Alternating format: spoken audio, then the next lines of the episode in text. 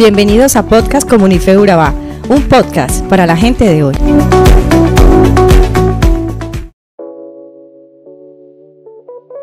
Si necesitamos una imagen más práctica para aplicar la fe cristiana a nuestro diario vivir, entonces anímate a conocer el libro de Corintios, donde algunos de sus temas prominentes son la carrera y el llamado, el valor perdurable del trabajo, vencer las limitaciones individuales, el liderazgo y el servicio, el desarrollo de destrezas y habilidades o dones, los salarios justos, la mayordomía y el uso del dinero y las posesiones en el que la perspectiva unificadora sobre todos estos temas es el amor.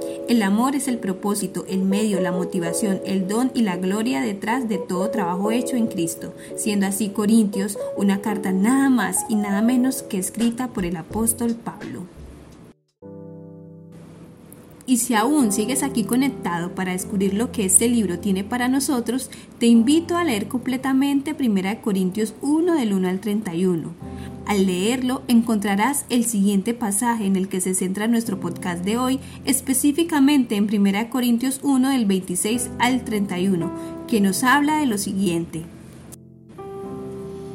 Hermanos, tengan en cuenta quiénes son los que han sido llamados. No hay entre ustedes muchos sabios, hablando humanamente, ni son muchos los poderosos ni los nobles. Al contrario, Dios eligió lo que el mundo tiene por necio para confundir a los sabios, lo que el mundo tiene por débil para confundir a los fuertes, lo que es vil y despreciable y lo que no vale nada para aniquilar a lo que vale. Así, nadie puede gloriarse delante de Dios.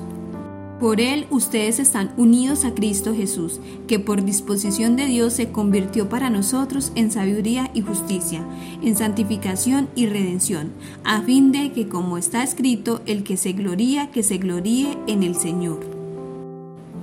Cuando alguien tiene un concepto demasiado elevado de sí mismo, cuando se jacta y se vuelve orgulloso, solemos usar la expresión, ve este tan agrandado, Así que si traducimos este pasaje sería algo así, como no se agranden o no sean tan agrandados. Aquí el apóstol está tratando con la sabiduría del mundo en comparación con la maravillosa sabiduría de Dios. Estos creyentes que estaban viviendo en el Corinto de la antigüedad estaban exaltando la sabiduría del mundo.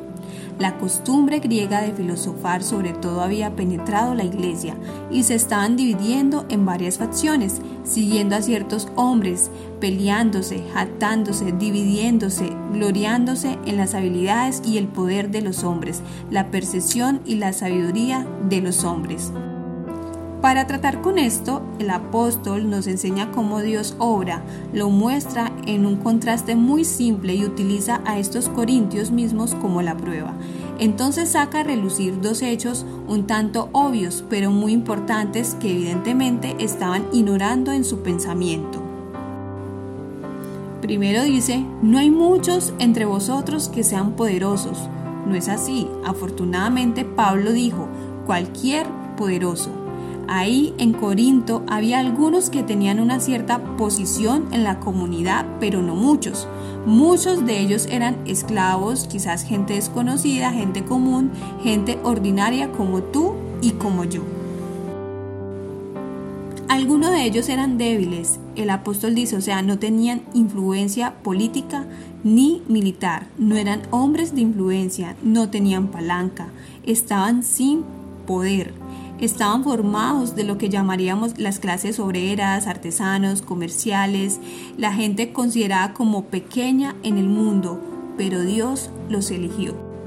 Así que si te estás sintiendo como que nadie te reconoce, deberías de regocijarte de que eres cristiano, porque el poder y la influencia no son necesarios para ser grandemente utilizados por Dios. Dios se deleita en dejar de lado las cosas impresionantes de los hombres. Eso no significa que Dios no utilice a menudo a la gente de posición y de importancia.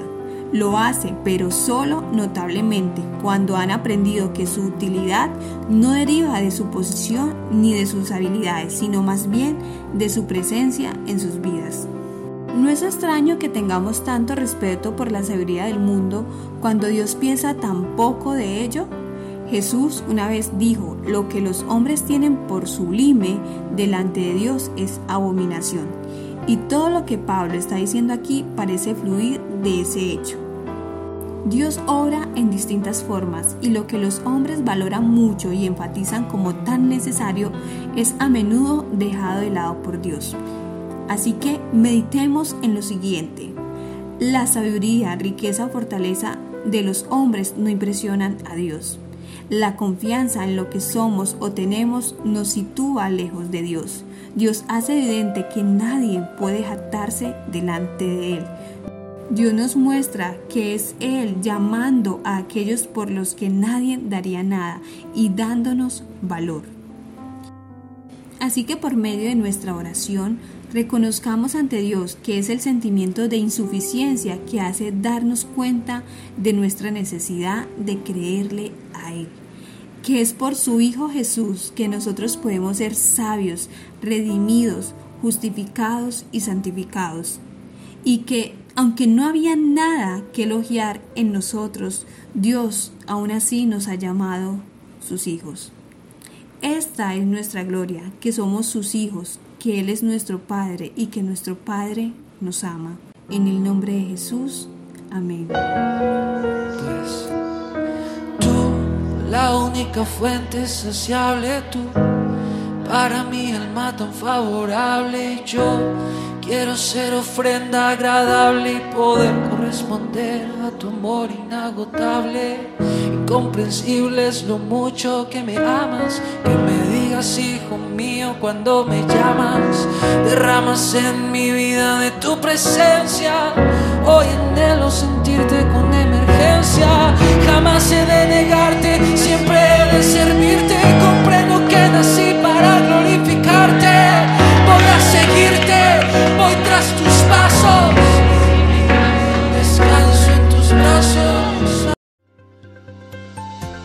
Somos Comunife Urabá, un lugar para la gente de hoy. Síguenos en redes sociales como Comunife Urabá y en la web www.comunifeurabá.com. Allí encontrarás todo un contenido digital reservado de parte de Dios para ti. Nuestras reuniones miércoles 7 y 30 pm, toda una experiencia de oración y domingos 9 y 30 am destacamos la importancia de Dios en nuestra vida al compartir en familia. Te esperamos.